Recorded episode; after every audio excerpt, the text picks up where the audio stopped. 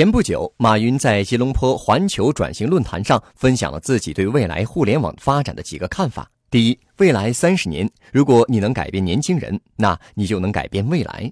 马云说，新的事物正在发生，在过去，年轻人都跟随着年长的人走。但是现在呢？如果你能说服年轻人，他们的父母就会跟随。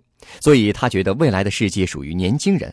我们要关注那些三十岁以下的人，留意那些少于三十个人的公司。比如说，淘宝在十五年前就把大部分时间投入到了二十岁以下的年轻人身上。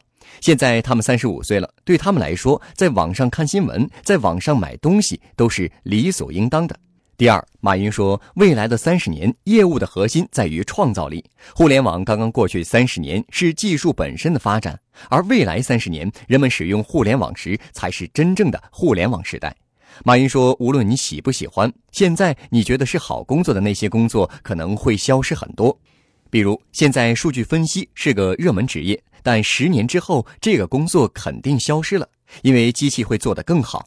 但这并不是说技术摧毁了工作，应该说是技术摧毁了那些落后的思维，然后创造了更多新的就业机会。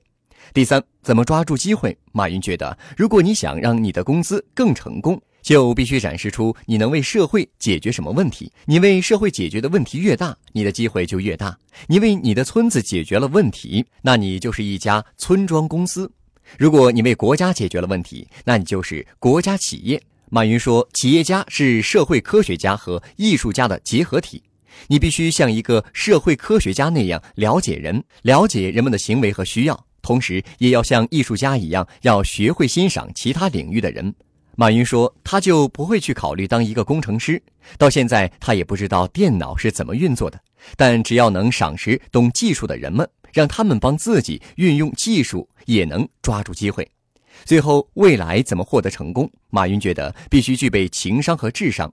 在互联网时代，如果你想成功，就应该有情商；但如果你不想失败，你应该有智商。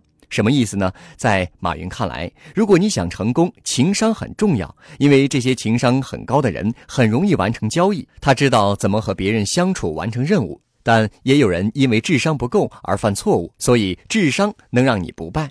可问题在于，不管你多聪明，世界上还有很多比你聪明的人。所以，如果你想有最好的智商，那就去雇佣智商高的人与聪明的人一起合作。获取更多创业干货，请关注微信公众号“野马创社”。